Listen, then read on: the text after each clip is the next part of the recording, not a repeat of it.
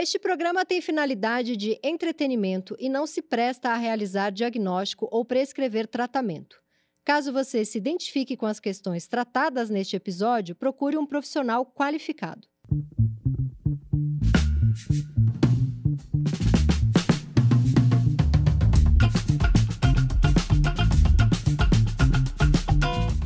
Olá, este é o Desculpa o Transtorno, um videocast maravilhoso sobre psicanálise comigo, Tati Bernardi, e com ele o nosso professor Christian Dunker. Para você participar, você manda as suas neuroses, as suas manias, as suas maluquices para o e-mail desculpaotranstorno@bol.com.br. Esse é um videocast aqui em Universa que está um sucesso. Eu quero agradecer porque a gente recebeu mais de 300 e-mails. Tá difícil selecionar as cartinhas. Estão muito legais. Então, agora a gente vai para uma é, mulher que pediu para se identificar como M, senhorita M.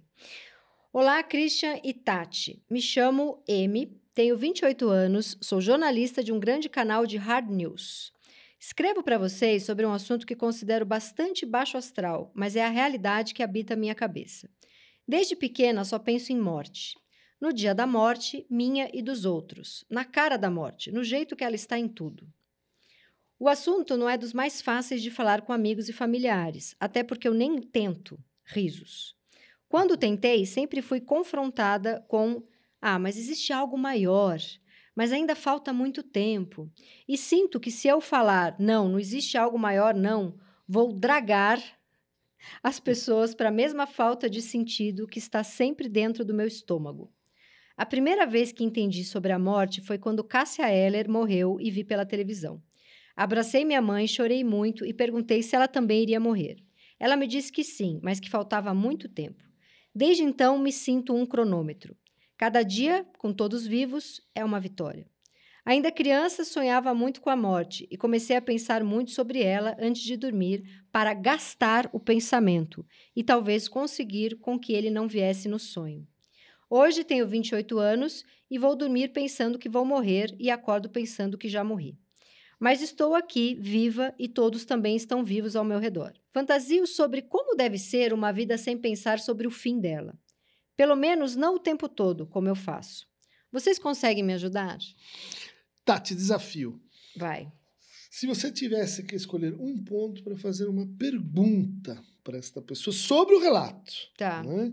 dizer qual o elemento, qual o, o fragmento que você diria assim, vamos ampliar? Porque a escuta clínica ela é como, como edição, você, né, na literatura e tal. O que mais me chamou a atenção é que ela, antes de dormir, gastava o pensamento. Uhum. Isso é a frase que mais me pegou. Mas esse é o, é o, é o, é o, o impacto. E o cronômetro me pegou também. Tá, é como se você estivesse procurando assim o título, né? O É. headlines. É. É, E o que, que apresenta esse sujeito de forma mais re- representativa.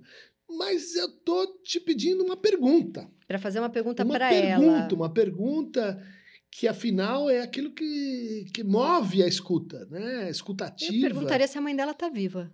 Mas, Cati, É porque ela é um cronômetro da morte da mãe. Eu preciso saber se, a, a quantas anda esse cronômetro. Tá, mas vamos, vamos con- convenhamos, não é a melhor pergunta, porque se Não, ela tivesse morta, ela teria falado. Ela teria falado, dito, ela né? teria dito. E é. daí aconteceu o pior e nada mudou. É, e eu etc. continuo. Agora eu sou cronômetro de outro. Uhum. O cronômetro parou à meia-noite. Eu perguntaria da morte da Cassia Eller, porque é quando ela disse que foi quando tudo Ah. começou. Tá. O que, que aconteceu nesse dia? Vamos lembrar, acho que se eu fosse psicanalista dela, eu diria: Aham. vamos tentar lembrar desse dia da Cassia Eller. Onde você estava, com quem você estava? Tá. Você lembra mais alguma coisa desse dia? Porque ela disse que foi quando tudo Uhum. come... A primeira vez que entendi sobre a morte foi quando Cassia Eller morreu e vi pela televisão. Boa pista, boa pista. Eu O que, perguntaria. que você estaria indo atrás quando você faz essa pergunta, assim, né? É, claro, é, é, é uma cena marcante do relato, mas é, ah, o que, que se suspeita aí? Cássia Eller. Cassia Eller era gigante, maravilhosa, uma cantora, mas eu tô tentando É, pegar mas- pela psicanálise aqui. Qual não, que mas seria? é que às vezes a gente precisa, assim, na escuta, é, realmente do apoio da cultura para levar certas intuições assim à frente. Eu perguntaria né? por que ela escolheu ser uma repórter de hard news. Pode ser. Acertei. Essa é sempre uma boa pergunta. Uh, porque, assim, essas grandes escolhas da vida, elas colocam quais são os termos da equação.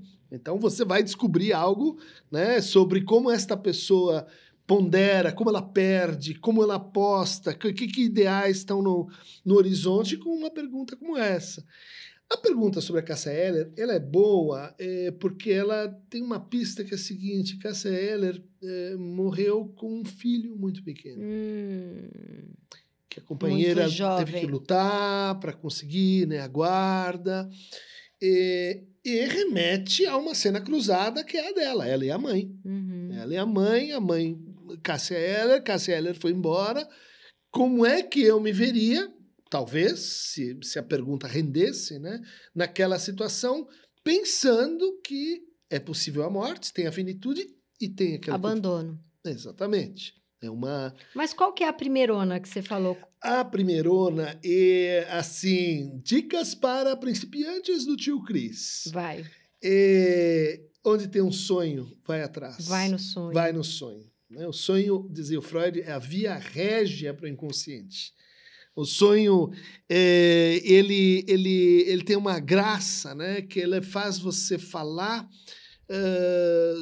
prescindindo dos, das regras narrativas. Começo, meio e fim, uh, o que, que, vem primeiro, o que, que vem segundo. Isso te coloca em aberturas para outros mundos, a outras conexões, que é a fala consciente se vê obrigada a assim prescindir. Então. O que, que você perguntaria aqui? Cadê o sonho dela? Que ela sonha que morreu? Não. Escreva. Né, Ó.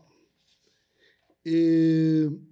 Primeiro, ela dá esse aviso de eu pensava muito nisso antes de dormir, uhum. para gastar pra o gastar, pensamento. Isso eu achei. Uh, a passagem para o sono. Para conseguir que ele não viesse, não aparecesse no sonho. Tá, você já está lutando pra com não... isso que vem desde o inconsciente. Uhum. Né? É, sobreinvestindo com atenção pensamentos, como muitos fazem. Né? Quando a gente tem um, um desejo eh, que está perturbando, às vezes ou a gente tira a atenção dele ou a gente hiperintensifica a atenção naquilo para, como ela mesma disse intuitivamente, né? gastar. Uhum. Mas, viu o que, que ela diz quando ela, quando ela uh, sonhava com a morte? Né? Desde pequena só pensa em morte, no dia da morte. Cadê onde ela sonha com a morte? Ainda Eu criança, aqui, ó, ainda criança. Ah, é, sonhava muito com a muito morte. Muito com a morte. Comecei a pensar muito, nela, sobre ela, sobre ela, e daí vem a, a passagem do, do gastar. Uhum. Né? É, é como se ela tivesse assim pedindo me pergunta como eram esses sonhos. Hum. Porque uh, sou, é, um, é, um, é, um, é uma grande cilada que, que, que tem na, na escuta clínica da gente entender rápido demais. Da gente compreender. Ah, sim, se sonhar com a morte. Certo, tudo bem. Então, isso combina com o que ela já tinha dito, então a gente põe isso lá no armário. E aqui é onde está a coisa mais importante. Isso. O que significa morte para essa pessoa? Morte é uma cadáver num caixão, morte é um carro caindo num penhasco, a morte é uma sensação de vazio. Ela fala, de, tem, tem, essa outra frase aqui que ela fala, falta de sentido que estava sempre dentro do meu estômago. Uhum. Ela entendia a morte Pra, o mais angustiante para ela a vida toda era entender a morte como uma falta de sentido. É, que é uma, assim, conceitualização. Não tem uma né? resposta né? para por que, que a gente morre, para onde a gente vai. Não tem imagem. Não tem imagem. Ah, às vezes, a, o medo da morte é o medo daquilo que não tem imagem. Uhum. Daquilo que você, vamos dizer Porque assim... eu vou estar tá morto, então eu não sei o que, que é mais simples que isso. Qual, qual, qual, qual é o medo mais antigo que a gente tem? Escuro. Uhum. O que, que não, acontece no escuro? Não tem. Não dá para ver. Não dá para ver. Né? Tem essa frase bonita né, do, do Freud de que. Eh, acho que ele escuta de um paciente que, quando está escuro, ele tinha medo. E daí ele cantava no escuro porque quando ele cantava no escuro, o, a, o quarto se iluminava. Né? Ou seja, é, ao introduzir palavras, imagens, representações, aquilo que é o pior, medo infantil do, do, do vazio, vazio, ganha um determinado contorno. Uhum. Uh, o cachorro que não latiu. Lembra dessa história? Não. É uma pergunta que eu faço sempre para os meus alunos, em cima de um pequeno conto do Sherlock Holmes, em que tem um uh, cavalo que vai ganhar um grande prêmio, ele é o favorito, e ele está sendo guardado num celeiro por um cara que toma conta desse cavalo desde que ele é, era pequeno. O cavalo chama Estrela de Prata e eu acho que o conto é Estrela de Prata. E o cuidador tem um cachorro e naquela noite, que é a véspera do grande prêmio, uh, acontece algo que o cuidador hum, bebe muito, tá meio grog, ninguém sabe direito o que acontece, ele dorme e alguém leva embora o, o, o, Estrela de Prata e bom, todo mundo se inquieta, puxa vida, eh, quem é que pode ter pego um, um, cavalo inteiro de um celeiro que não ficava longe da casa e quem é o suspeito e o que, que pode acontecer e toda a conversa vai, vai conduzindo num, num sentido, né, no vilão, inimigo e a pergunta óbvia que ninguém faz é por que o cachorro não latiu? Hum. Sensacional. Se o cachorro não latiu, é porque era alguém da família, alguém próximo, Sim. conhecido. Sim. Né? Todo caso, todo fragmento de caso tem um cachorro que não latiu. Uhum. Que é, assim, a coisa mais óbvia e que ninguém pergunta. Né? E como não pergunta, a conversa Fica vai mirabolante indo, vai mirabolante, perde o principal. Inimigos e etc. E cadê o cachorro que não latiu? Qual é o cachorro que não latiu nesse caso? A pergunta que não foi feita. Para além dessa? É, pra, a, a, pergunta do sonho é uma pergunta, vamos dizer assim, de abertura de trabalhos. Né? Um, se ela um teve que lidar com a morte de alguém, se ela teve que lidar com a morte ah, de alguém ah, próxima. Tá, morte de alguém próxima. Mas a gente pode dizer assim. Se alguém foi embora, cadê o pai dela? Ah! Hum. Tem, uma, tem uma ausência no relato, mas uhum. Muitas vezes o pai não é tão importante, afinal, né? Mas uh, ela não, uh, não dá imagem para a morte, né? E ela não coloca perguntas do tipo assim, na verdade, ela desfaz de perguntas do tipo: Uh, bom, existe algo depois da morte? Existe vida além da morte? Existe reencarnação? O que eh, levaria a gente para uma hipótese que é a seguinte: né? Uh, neuróticos obsessivos eles adoram questões indecidíveis. Tipo. Que aí pode manter o gostosinho. O gostosinho da dúvida, uhum. o gostosinho da controvérsia, o gostosinho do pensamento que que você tem assim uma certa garantia, uma proteção de, aquilo, de que aquilo não vai se decidir, uhum. não vai se e você vai poder, resolver. poder continuar no, na tua rotina ali. Você no... poderá apunhetar indefinidamente sobre aquele cabeça. assunto, né, metafísico, filosófico, sem que aquilo tenha grandes Ela consequências. me parece maravilhada pela morte. Mais do que assustada. Ah, Pessoa que pensa na morte o dia inteiro. Ah. Tá. E que fantasia, porque ela não existe. Ela, a última frase é: fantasio sobre como deve ser uma vida sem pensar sobre o fim dela. Uhum. Pelo menos não o tempo todo. Então, ou seja, o fim da vida está associado não com o que vem depois, mas com a falta de sentido, né? com a suspensão do sentido. E isso, vamos dizer assim, contraria o que muitos filósofos, né, dizem, e eu acho que, não sei se você concorda, mas que o sentido da vida é dado pela morte. Sim. É só quando, quando a gente termina a jornada que a gente vai poder dizer alguma coisa. Se foi boa, se foi ruim, se valeu a pena, se não valeu a pena. Né? É, quando você me diz que ela está apaixonada pela morte, será que ela não está apaixonada por. Quero ver o fim do filme? Uhum. Quero, sabe aquela pessoa que. Tá ansiosa. É ansiosa, que assim, fica tentando adivinhar. Como que vai ser a vida dela até o final? Como. Começa pelo final do livro. Exatamente, como se fosse assim um complexo de juízo final. Eu, eu tô lá já no fim da história, e desde o fim da história eu vou poder olhar para esse conjunto de coisas e daí finalmente saber qual é o peso do amor, qual é o peso da perda, qual é o peso da morte, qual é o peso da vida. Como eu qual vou é me sentir dos... quando a minha mãe morrer? Exatamente. Como é que eu vou estar? O que, que eu vou ter conseguido fazer da minha vida? Isso.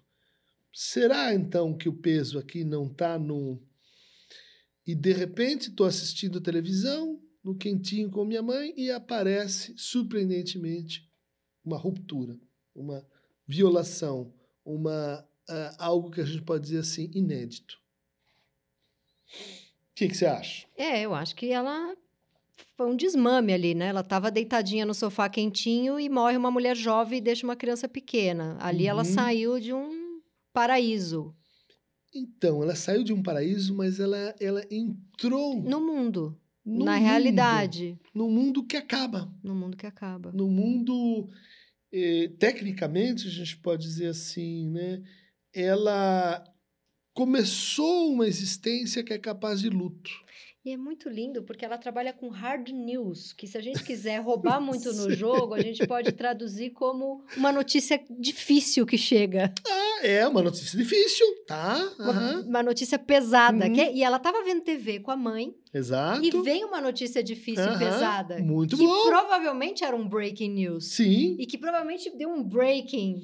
Não parece uma escolha de profissão perfeita para quem gosta do porque pauta tá, quente, inédito? É porque ela estava vendo TV quando ela uhum. sai do, do colinho da mãe e uhum. entra para o uhum. mundo. E aí agora ela apresenta um programa, provavelmente na TV, jornalista de hard news. E é muito lindo, porque agora ela apresenta, é, um, talvez numa TV, uhum. e ela estava assistindo isso, a hora que tem essa ruptura, provavelmente ela estava vendo da TV, não sei. Então, é, sugere uma, uma boa, um, um bom encaixe né, é, desse apreço pelo afeto da surpresa. Uhum. Do não sei o que vai ser o próximo capítulo. Do pauta quente. Amanhã tem mais notícia. E depois de amanhã, outra notícia. Uhum.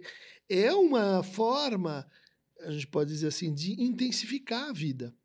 Né? Assim como é na morte, que a gente olha para trás e diz assim: ah, é, o sentido das coisas foi, foi esse e não aquele. Quando ela vive desse jeito, é, ela está vivendo intensamente, concorda? Intensamente. Ela tá um pouco viciada nesse joguinho, talvez. É... Não que seja tão só gostoso, mas tem um gostosinho. Oh, olha aqui que ela disse que sim, mas faltava muito tempo. Desde então sinto um cronômetro. Cada dia é, to, com todos vivos é uma vitória. Você não percebe que tem uma coisa assim linda? Linda, ela está aproveitando essas pessoas. Quantas pessoas não queriam... A noção da morte faz isso. com que ela aproveite mais o dia. Sim, quantas pessoas não desejam isso? Uhum. Uma vida que assim é... É uma vitória todos os dias porque está todo mundo dia. vivo. Ela está falando, ela tem começa um... dizendo que o Papa é baixo astral, mas não tem nada não de tem baixo astral baixo em astral. tudo que ela está dizendo.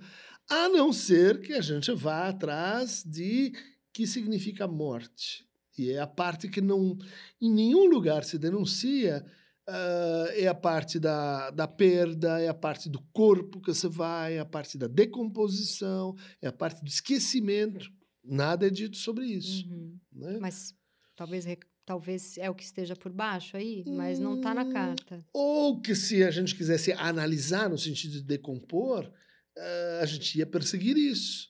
Dizer, olha, você, de certa forma, consegue intensificar a vida. Parabéns pelo seu sintoma. Uh, você alcança essa, essa, essa vida assim super intensa, mas ao preço de não desdobrar o seu hard news em.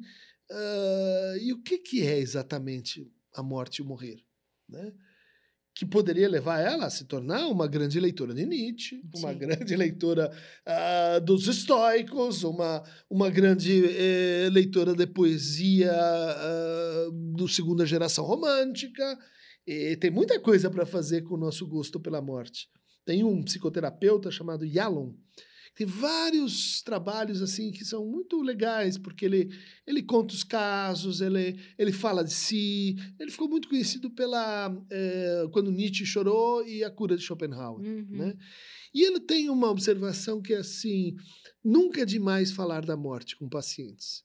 Elas fogem, elas não querem, mas a morte é uma espécie de tema infinito. Mas você acha que é, seria importante falar, mesmo que não seja um assunto, por exemplo, o Sim. pai da pessoa morre? Exatamente. Mesmo an- antes. É, exato, porque quando você fala da morte no contexto de luto, aquilo tem uma coordenada mais ou menos definida. Mas o interessante é quando a morte vem fora do horizonte da doença, fora do horizonte do "Ah, vou perder, porque isso é um tema É, maior. E acho que a única parte um, um pouquinho sombria é quando ela diz assim: hoje tenho 28 anos, que ela reforça duas vezes a idade Uhum. dela, quase como se ela estivesse dizendo: sou muito nova para morrer, porque ela fala duas vezes a idade dela. E vou dormir pensando que vou morrer. Até aí tudo bem, todos nós vamos morrer, né? E a- agora, e acordo pensando que já morri. É, é, Quando bem, ela bem, bem diz, observado. quando ela bem diz observado. acordo pensando que já Uhum, morri, uhum. Não sei porquê, aí já sou eu me misturando aqui no texto dela, que é uma coisa que eu posso fazer porque eu sou Uhum. escritora, não poderia se eu fosse psicanalista. Que é o seguinte: é, eu, eu, por exemplo, tenho uma fobia e conheço milhares de pessoas que têm, que é a anestesia geral. Porque quando você toma anestesia geral, você não sabe para onde você vai. Uhum. E uma vez eu tomei E anestesia. supondo que tem cirurgiões, você está nas mãos na do mão, outro. nas mãos do outro, que é, um, que é um pouco parecido com medo de avião, porque é alguém que está comandando e você nem Uhum. conhece, né? E eu lembro que eu voltei uma vez de uma endoscopia, que nem era uma anestesia geral, mas você fica ali 10 minutos, sabe Deus para onde você vai. E eu voltei é, muito angustiada, porque, sei lá, eu tô Uhum. num caixão onde que eu tô, eu fiz por meio segundo uma associação com a morte, porque eu fiquei inerte alguns minutos, né? Uhum. Me lembrou isso, me lembrou essa, essa fobia que eu tenho da anestesia geral. Quando ela falou, e acordo pensando que já morri. Me lembra uma certa. Quase como se ela fosse tão controladora que ela tem medo é de dormir, porque ela não sabe direito para onde ela vai. Tá, essa é uma pista, sim.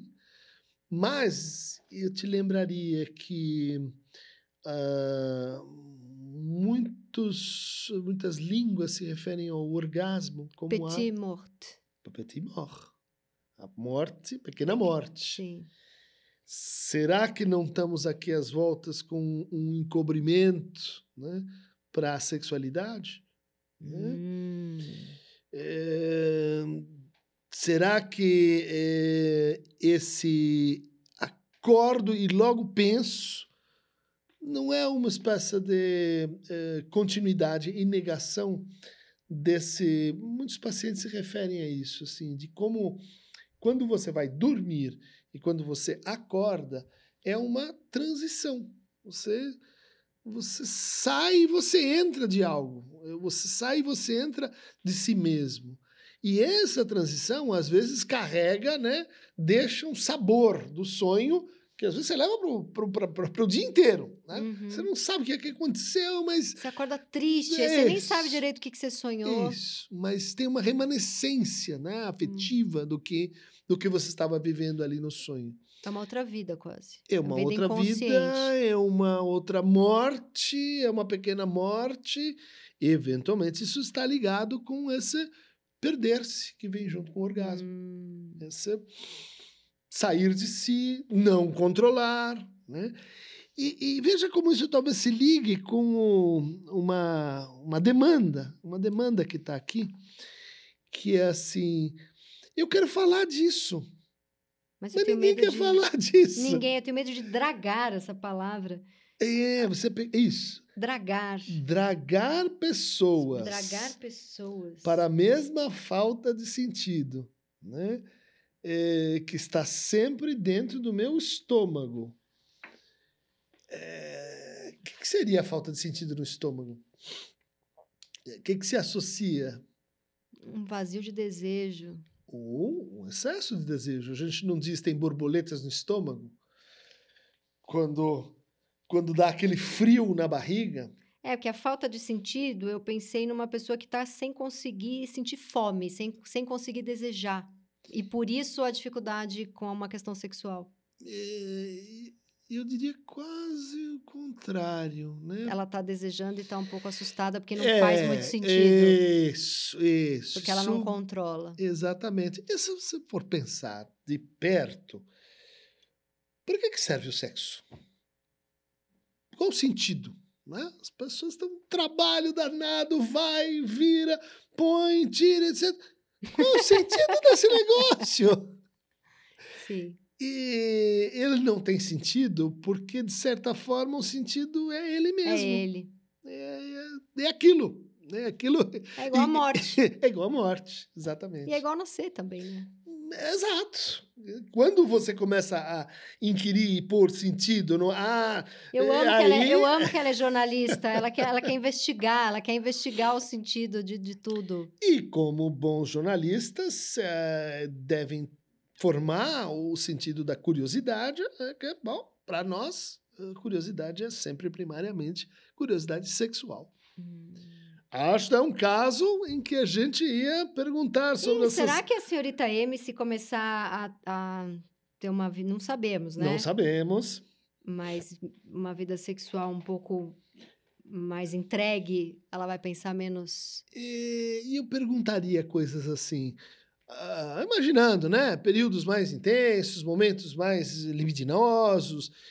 O pensamento com a morte diminui? Será? Hum. Ah, Perde força? E você consegue trocar esse pensamento Vou por... trazer para minha vida um pouco aqui. Eu, Aham. tenho, eu tenho manias de arrumar coisas, enfileirar, limpar. E se eu tô Uhum. numa fase mais sexual da minha vida, a mania desaparece. Ah. Principalmente mania com limpeza. Tá? Vamos dizer assim, no atacado, né? Nossa cultura associa a sexualidade com sujeira. Uhum. né? Então, eh, sexualidade com desordem, sexualidade com perda de controle. Então, pôr tudo em ordem. nas cores melhora, certas. melhora muito. Eh, melhora muito, Uhum. melhora muito. E eu acho, assim, depoimento vero, né? Um Tem bom depoimento. É um bom uma confirmação autobiográfica, né? Diminui bastante. Sim. Qual que é o nosso conselho para a senhora M, então? Entrar no Bumble? Ah, Ela tá precisando de outra coisa hard. Não, não, não, peraí. De erectus doses hard repetatus. Não, não, não, não, não, não é assim que a gente lida com a sexualidade, né? Mas talvez é, puxar o assunto, né? ver se há alguma relação, né? Ver se, como, é, como é que está essa... Falar menos Essa da área- mãe e falar ir para uma vida mais. É, pode ser 28 anos. 28 tá? anos. Ah, só assim para especular um pouco mais, eh, tem certas pessoas que se inquietam sobre o sentido da vida e a morte, ligando uma coisa com a outra, porque elas estão, ah, no fundo, perguntando pelo que causa o desejo, Uhum. que é assim. Isso tudo, em nome do quê? Por que, que nós, nós fomos feitos com uma coisa que nos faz desejar, eh, levantar todo dia e dizer uhul, que legal que estamos vivos, que, que, que, move né, a existência e dá, portanto, sentido aos nossos encontros e à, vida. É a morte, por um lado, mas é a, o enigma, O o enigma. enigma máximo de cada um, que é o que, que te move, o que, que Uhum. move teu desejo. Uhum. É, o enigma do que, do que move é justamente o desejo. Agora, o enigma do desejo é justamente ser um enigma.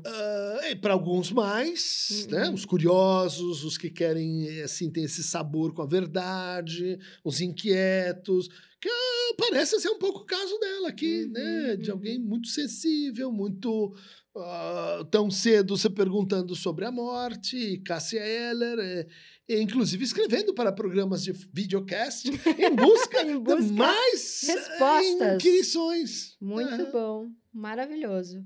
Então, muito obrigada à senhora M, que mandou essa cartinha. Espero que ela tenha uma longa vida. E para você participar do nosso programa, escreva a sua neurose, a sua maluquicizinha marota no desculpa ou transtorno bol.com.br. Obrigada, até o próximo programa. Obrigada, Christian.